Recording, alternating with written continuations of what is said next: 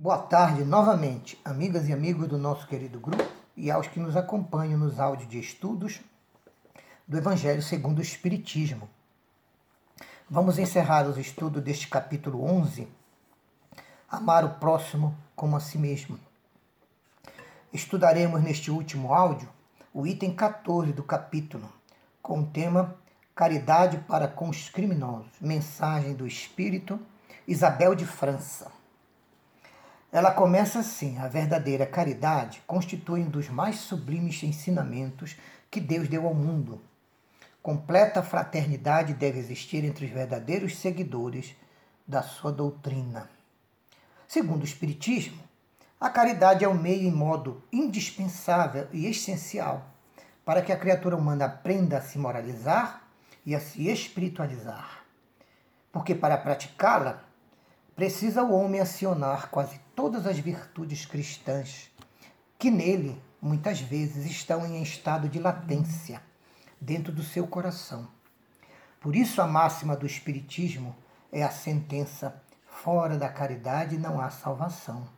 E Isabel de França diz que devemos amar os desgraçados, os criminosos, como se fossem criaturas irmãs nossas, que são, porque são filhos de Deus às quais o perdão e a misericórdia também devem ser concedidos, se se arrependerem, como também a nós, quando nos arrependemos pelas faltas que cometemos contra as leis de Deus.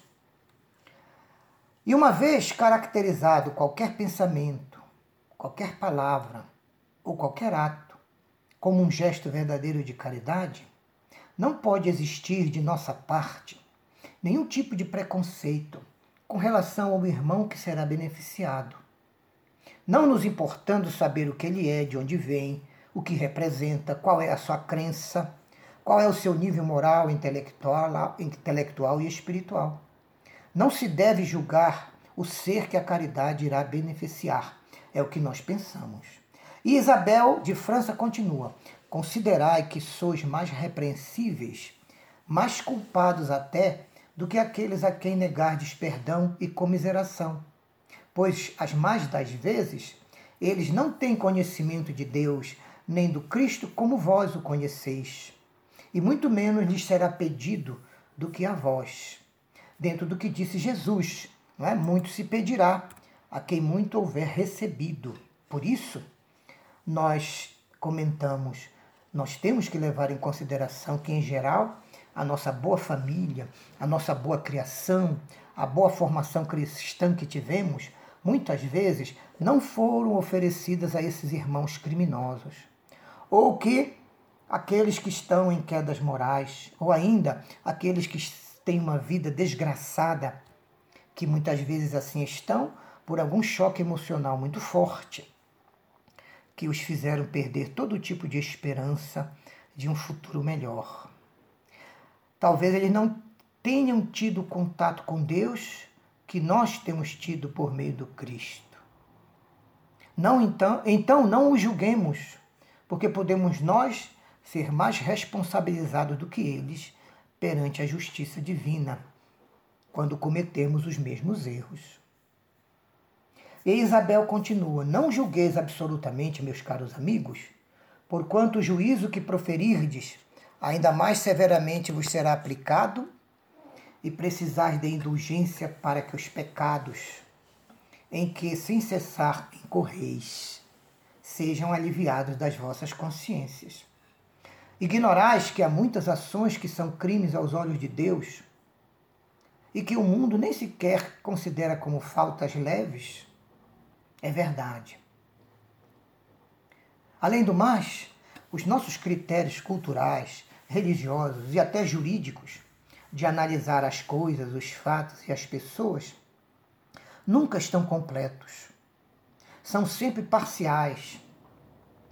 São falíveis constantemente. Muitos pensamentos, palavras e atos que consideramos normais e até corriqueiros, a justiça divina pode muito bem considerados ilegais ou pecaminosos. Então, Concordamos com Isabel de França quando diz que Deus, somente Ele, tem um critério perfeito para analisar corretamente o quanto cada um de seus filhos tem de responsabilidade nos seus atos de vida. E continua a instrutora espiritual. A verdadeira caridade não consiste apenas na esmola que dás, nem mesmo nas palavras de consolação que lhes acrescenteis. Não, não é apenas isso que Deus pede de nós. A caridade sublime que Jesus ensinou também consiste na benevolência que devemos usar para com o nosso próximo e em todos os momentos de nossas vidas. E nós comentamos. É claro que o conceito de caridade, aqui empregado por Isabel de França, a autora da mensagem, é o da caridade moral, conforme a entendia Jesus, e que está incluída na resposta à questão número 886 de O Livro dos Espíritos. Benevolência para com todos, indulgência para com os defeitos alheios e perdão de todas as ofensas. Então, realmente não se trata apenas de dar esmolas, fazer a beneficência ou mesmo a benemerência, mas sim de praticar a caridade total, material, moral e espiritual.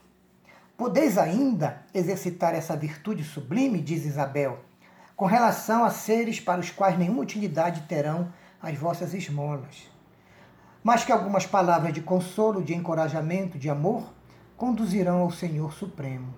Realmente é assim.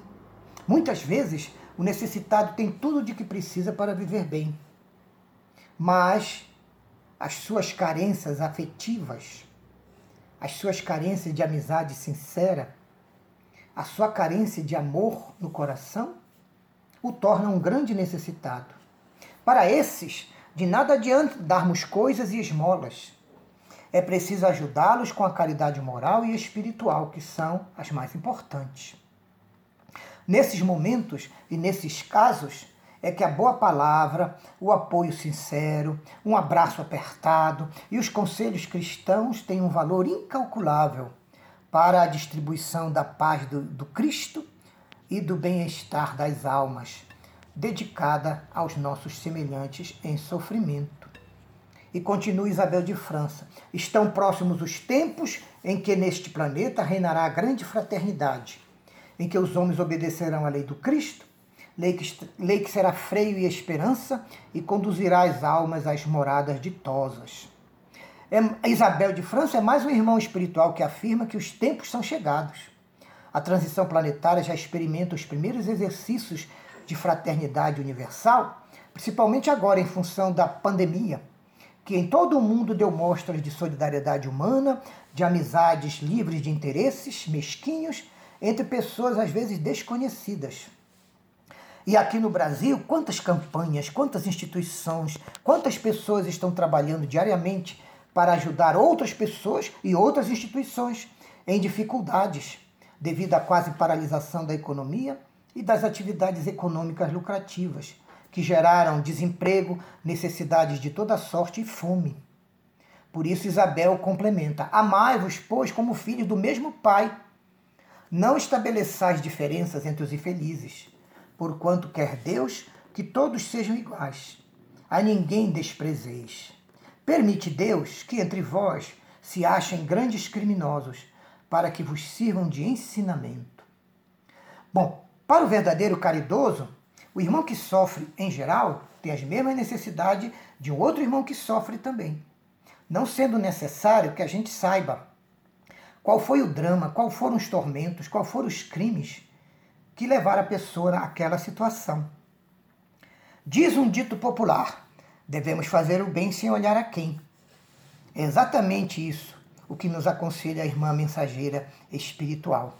E também sabemos, graças ao Espiritismo, que o mal ainda persiste na Terra para que saibamos valorizar constantemente o bem por uma atitude de misericórdia de Deus. E continua Isabel: em breve, quando os homens se encontrarem submetidos às verdadeiras leis de Deus, já não haverá necessidade desses ensinos. Por quê? Ela mesma esclarece: porque todos os espíritos impuros e revoltados serão relegados para mundos inferiores de acordo com as suas inclinações. Como nós estamos já em plena transição planetária, a autora espiritual, lá em 1863, 64, afirma que logo mais, quando os homens e almas da terra entenderem, cumprirem e viverem a doutrina do Cristo e a lei de Deus, a terra já estará purificada, já estará dominada pelos bons, porque os irmãos inferiores, contumazes no erro, na ignorância e no crime, já estarão localizados em outros mundos, que não a terra. Porque aqui na terra só reencarnarão e viverão espíritos bons ou aqueles desejosos do bem. Continua Isabel de França: Deveis àqueles de quem falo, os criminosos, o socorro das vossas preces. Esta é a verdadeira caridade para eles. Não, nos, não vos cabe dizer de um criminoso, é um miserável. Deve se expurgar da sua presença à terra. Muito branda é, para um ser dessa espécie, a morte que lhe infligam. Jamais devemos dizer isso. E nós vamos comentar este item de Isabel de França com uma pequenina poesia que diz assim: Onde impera o erro, o jeito é só amar. Neste mundo de desterro, o jeito é só orar. Ante o irmão violento, o jeito é perdoar. Então façamos como o vento, que nunca se nega a soprar. No item 22, Isabel de França diz: Não, não é assim que vos compete falar. Observai o vosso modelo, Jesus. Que diria ele se visse junto de si um desses desgraçados? Lamentaria e o consideraria um doente bem digno de piedade, mas imediatamente lhe estenderia a mão. Isso fará, faria Jesus, porém, em realidade, nós não podemos fazer o mesmo, mas podemos orar por ele, assistir-lhe o Espírito durante o tempo que ainda haja de passar na terra, mesmo que não concordemos com tudo que ele faz, nem da forma com que ele vive. E nós comentamos se ainda não podemos exigir, agir exatamente conforme fez Jesus, podemos pelo menos não julgar os nossos semelhantes e orar a Deus por esses irmãos em desalinho moral e espiritual. Jesus os ama, os protege, os instrui também e os tenta acordar para a vida. Mas se eles ainda não conseguem isso, que oremos por eles todos os dias, para que cheguem logo eles para eles o dia do despertamento e o início da renovação de suas vidas. Porque todos um dia cansamos de sofrer, de fazer o mal e de sermos pessoas indesejáveis para as pessoas de bem. Um dia todos nós cansamos disso. E finaliza Isabel de França. Pode ele, o criminoso, ser tocado um dia de arrependimento se continuardes a orar por ele com muita fé. E tanto o vosso próximo como o melhor dos homens é tanto ele é tanto o vosso próximo como o melhor dos homens. A sua alma transviada e revoltada hoje também foi criada igualzinha à vossa, para se aperfeiçoar, para progredir, para se purificar moral e espiritualmente. Então, conclui Isabel, Ajudai-o, pois, a sair do lameiro, e orai sempre por eles. Isabel de França, Havre, 1862. Então, meus irmãos, devemos orar sempre, devemos perdoar sempre, devemos compreender sempre, devemos corrigir também sempre, devemos sempre exercer o nosso papel de cristãos espíritas, a fim de que o Cristo tenha alguém de confiança aqui na terra para os momentos de emergência, que ele precisa de mãos humanas para ajudarem outras mãos humanas decaídas ou perturbadas, desequilibradas, em desespero, que precisam da presença do Cristo mais pertinho delas, e nós seremos esses mensageiros. Que coisa maravilhosa sermos mensageiros de Jesus ou do Cristo numa missão de emergência aqui na Terra. É isso.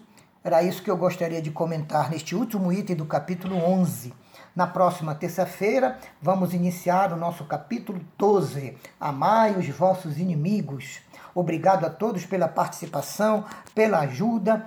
Que o Evangelho de Jesus continue a iluminar os nossos passos na vida e que as bênçãos de Deus, por meio da sua misericórdia e da providência divina, alcance os nossos corações hoje e sempre, graças a Deus. Muito obrigado a todos e muita saúde e muita paz.